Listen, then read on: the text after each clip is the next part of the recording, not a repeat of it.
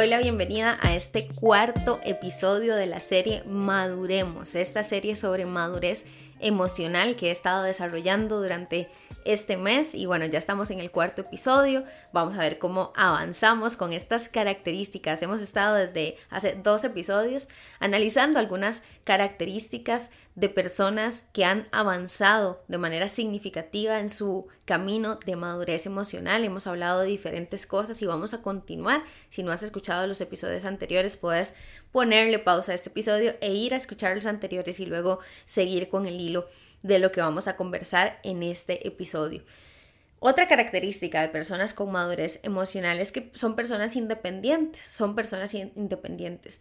Todas las dinámicas de codependencia y dependencia emocional ponen en evidencia que hay cosas que trabajar en esta área, ¿verdad? Y, y las personas maduras emocionalmente son personas independientes. Ya hablamos de que son personas que saben pedir ayuda, pero no responsabilizan ni dependen de otros para poder salir adelante con las cosas de su vida. Son independientes en términos eh, económicos, en términos del desarrollo de su vida, en términos del planteamiento de objetivos, en términos de la gestión emocional, en términos de la responsabilidad por su salud eh, de manera integral. Eh, entonces, estamos hablando de ese tipo de cosas. Entonces, cuando tenemos lo que se opone a esto, que serían dinámicas de dependencia, pues hay cosas que revisar y por lo tanto hay cosas que se pueden gestionar de mejor manera en esta área. Otra capacidad de personas con madurez emocional es, que son personas que tienen la capacidad, eh, otra característica, perdón, es que son personas que tienen la capacidad de invertir e invertirse en otros, ¿verdad? Eh, esto es muy importante porque no son personas que viven para sí mismos, no son personas egocéntricas, que, que todo es eh, para mí, para mí, para mí, para mí, para mí, sino que las personas maduras emocionalmente saben que hay una gran virtud y un gran valor en invertir su vida en otras personas, en agregarle valor a otras personas, en marcar de manera positiva la vida de otras personas, en una conversación, que, que algo que puedas decir pueda agregar valor a esa persona, que algo que puedas poner un mensaje pueda hacerle un poquito más llevadero un día difícil quizá a otra persona. Estas personas, las personas con madurez emocional, saben de esta capacidad, eh, regulan esa tendencia a que toda la atención esté sobre ellos y por el contrario, invierten de su energía, de su tiempo, de su dinero incluso en otras personas y esto es súper, súper valioso. Otra característica, y esta, bueno, ya la mencioné un poquitito en, en, eh, el desarrollo que hice de una de las características anteriores, y los que han seguido este podcast desde hace algún tiempo saben que este para mí es un punto medular y creo que es fundamental y me han escuchado decirlo y me seguirán escuchando decirlo. Casey, ¿por qué repite tanto esto? Es el tema de la responsabilidad. Bueno, porque sigo escuchando demasiada gente que no se responsabiliza. Y sigo lidiando con eso también a nivel personal. Todos lidiamos con una tendencia a desresponsabilizarnos en algunas cosas, ¿verdad? A quitarnos el tiro, como, como decimos, y echarle la culpa a otros. Y, y, esta es una característica fundamental de personas con madurez em, emocional. Son personas que asumen responsabilidad que asumen responsabilidad. Ya me han escuchado hablar de que hay una diferencia entre la culpa y la responsabilidad. Cuando te quedas culpándote por algo que hiciste, em, te haces víctima de vos mismo. Pero cuando te responsabilizas, decís, bueno, me equivoqué, esto no estuvo bien, pero vamos para adelante. Por ejemplo, eso en cuanto a temas de algún error que hayas cometido con algo o alguna cuestión que no haya salido bien. Pero en términos generales, las personas con madurez emocional asumen responsabilidad. Eh, recuerden que asumimos responsabilidad por las cosas que hacemos con nuestros pensamientos, nuestros sentimientos, por las cosas que decimos y las acciones que llevamos a cabo en nuestro día a día. Es mi responsabilidad eh, hacerme eh, preguntas de cómo estoy gestionando pensamientos, de cómo estoy gestionando sentimientos, de cómo actué en determinada ocasión. Eh, siempre pongo el mismo ejemplo, ¿verdad? Para tratar de ilustrar. Yo no puedo decir es que te pegué o es que te grité o es que te falté el respeto por lo que me dijiste. Eh, en esa frase le estás achacando la responsabilidad a otra persona. O sea, gritaste porque te gritaron. No, gritaste porque decidiste gritar. Yo necesito hacerme responsable de estas cosas. Eh, yo soy responsable del paisaje emocional de mi vida. He aclarado que cosas que otros hacen me pueden afectar. Sí, por supuesto, por supuesto que sí, pero es mi responsabilidad lo que pasa después con eso. Y esto va, como en otras características que he mencionado, desde cosas tan concretas como, como cositas pequeñas del día a día hasta cosas mucho más pesadas a nivel emocional, ¿verdad? Pero asumamos responsabilidad por cosas. Vean, hay gente que, que llega a un lugar, voy a hablar, no sé, llega a una tienda o a un algún lugar donde se presta algún tipo de servicio y hay reglas claras en los lugares, ¿verdad? Por ejemplo, aquí no se puede comer y usted va con la bolsa de papas y el guarda o la persona que trabaja le dice, hey, por favor guarde eso y usted se enoja. Uy, es que qué feo me habló, ¿por qué me dijo esto? Porque no, ahí no se puede comer. O sea, asuman la responsabilidad de que usted decidió hacerlo.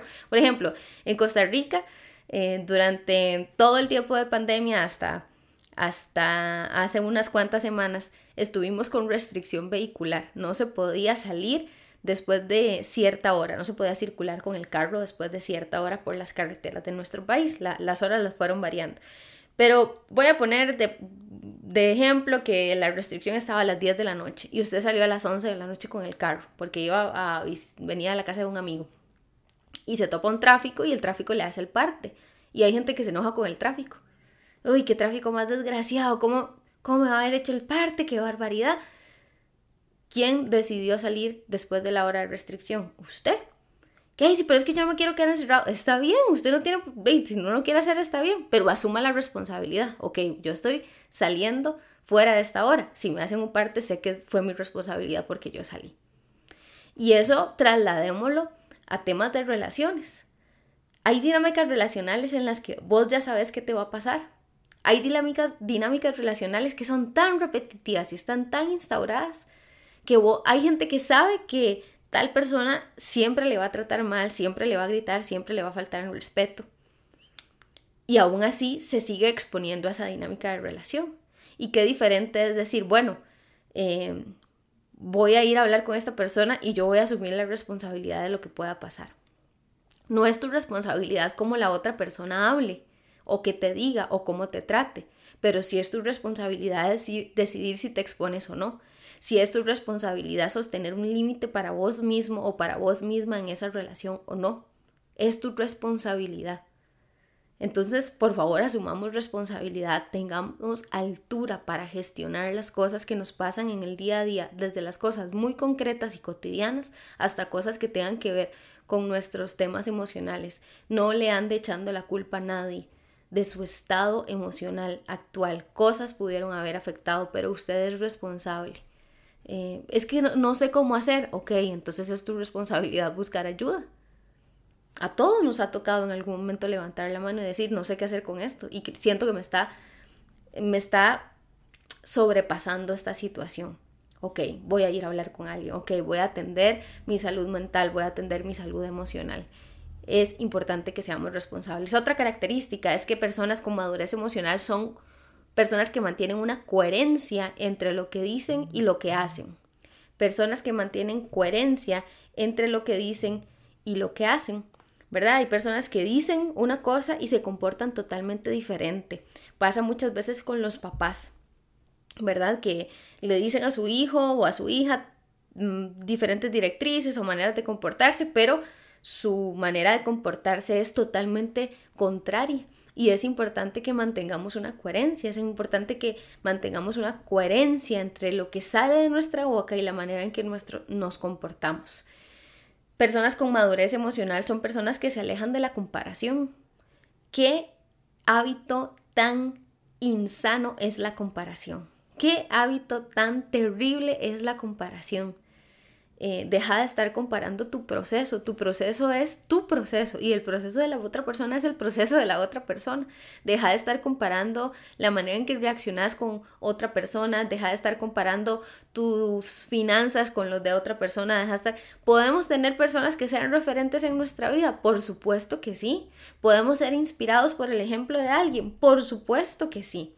Pero eso es diferente a vivir en una eterna comparación. Y la comparación es desgastante, es desgastante. Y las consecuencias que tiene en el, en el estado emocional de las personas em, pues son en la mayoría de ocasiones bastante dañinas. Así que deja de estarte comparando, ¿verdad? Una persona madura no se compara, sabe que su proceso es su proceso, su proceso en todos sentidos, su proceso de sanidad, su proceso en términos de finanzas, en términos de estudios, de proyectos, a nivel laboral, a nivel familiar, a nivel de pareja. Eso es muy importante. Una persona con madurez emocional, otra cosa que sabe hacer es reconocer sus errores. Qué difícil es reconocer los errores. Pero una persona madura emocionalmente sabe, porque como lo dije antes, valora la humildad, sabe eh, reconocer un error y decir, creo que me equivoqué con esto que pasó, en vez de decir, no, es que lo que pasó fue que tal, y, y vuelvo, insisto, esto va desde cosas tan pequeñas, ¿verdad? Eh, cotidianas como, eh, no, es que llegué tarde porque es que vieras que había tal cosa, no, no, llegué tarde porque llegué tarde. Hay gente que inventa cada cosa. Se le olvidó presentar un trabajo que tenía que presentar tal día y inventan unas historias. Hágase responsable, asuma el error ahí. La verdad es que lo olvidé. ¿Habrá alguna manera de que yo pueda eh, presentarlo más tarde? Me, me califica con una base más baja. Negocia porque asume la responsabilidad y reconoce el error. Hasta cosas mucho más pesadas. Qué difícil es pedir perdón. ¿Cuántas personas se se meten en unas discusiones porque hay que ganar la conversación, ¿verdad? Porque, y en el fondo saben que se equivocaron, y en el fondo saben que, que lo que hay que decir es, hey, discúlpame, me equivoqué con esto. Pero qué difícil, una persona que pide perdón es una persona madura emocionalmente. Otra característica es que personas maduras emocionalmente no recurren al chantaje emocional. Aquí no me voy a detener demasiado. Hay una serie del año pasado que se llama Relaciones. El tercer episodio de esa serie se llama Descubriendo la manipulación y ahí habla un poco acerca de este tema del chantaje emocional. Pero una persona madura emocionalmente no necesita recurrir al chantaje emocional. Una persona madura emocionalmente tiene la altura para poder tener conversaciones de frente para poder pedir perdón, para poder reconocer un error, para poder pedir ayuda. No necesita recurrir al chantaje emocional ni a la manipulación, porque tiene altura, tiene madurez para poder enfrentar este tipo de cosas. Recuerden que en el primer episodio les dije que madurez emocional tenía que ver con eso, con tener la altura para enfrentar diferentes retos de la vida y esto es súper, súper importante. Y la última característica que quiero compartirte en este episodio es que las personas maduras emocionalmente mantienen un equilibrio en las diferentes áreas de su vida, mantienen un equilibrio a nivel personal, familiar, eh, de pareja, trabajo, de esparcimiento. son personas que saben trabajar, pero también saben descansar. Eh, son personas ¿Qué, ¿Qué quiero decir con esto? ¿Cuál es la idea que quiero transmitir? Que tienen claro el concepto de autocuidado, que saben que tienen que mantener un equilibrio. Hay personas que viven totalmente desequilibradas. Hay personas que viven en, cuanto a su em, inversión de energía. Hay personas que solo viven para trabajar. Que sí, pero hay que trabajar. Claro que sí, hay que trabajar. Todos necesitamos trabajar. Pero también tienes que procurar espacios para poder descansar. Eh, hay personas que eh, no saben procurar estos espacios o que pecan en el, en el, otro sentido, se van al otro extremo, ¿verdad? Pecan de de vaguillos, ¿verdad? Entonces no trabajan y pasan con unas vacaciones eternas a veces, ¿verdad? Entonces eh, mantienen un equilibrio, saben que hay tiempo que es necesario dedicarle a la pareja, que hay tiempo que es necesario dedicarle a los amigos, que hay tiempo que es necesario dedicarse a sí mismo, mantienen ese equilibrio y no eh, se queman, no se desgastan eh, tratando de complacer expectativas externas o tratando de decirle que sí a todo mundo. Eh, y esto es súper importante, una persona madura emocionalmente ha aprendido a decir que no cuando es necesario. Es una persona servicial que dice que sí cuando puede hacerlo, pero también es una persona que sabe decir que no. Es una persona que sabe decir que no. Eh, y eso está relacionado con otra característica que vamos a ver en el próximo episodio la próxima semana. Gente, se nos está acabando esta serie, queda un episodio más, te comparto en el siguiente episodio algunas otras características y cerramos hablando un poco de cómo caminar, cómo avanzar, cómo obtener esa madurez emocional. Así que nos escuchamos en el próximo episodio. Esto es audiblemente en la serie Madurez Emocional.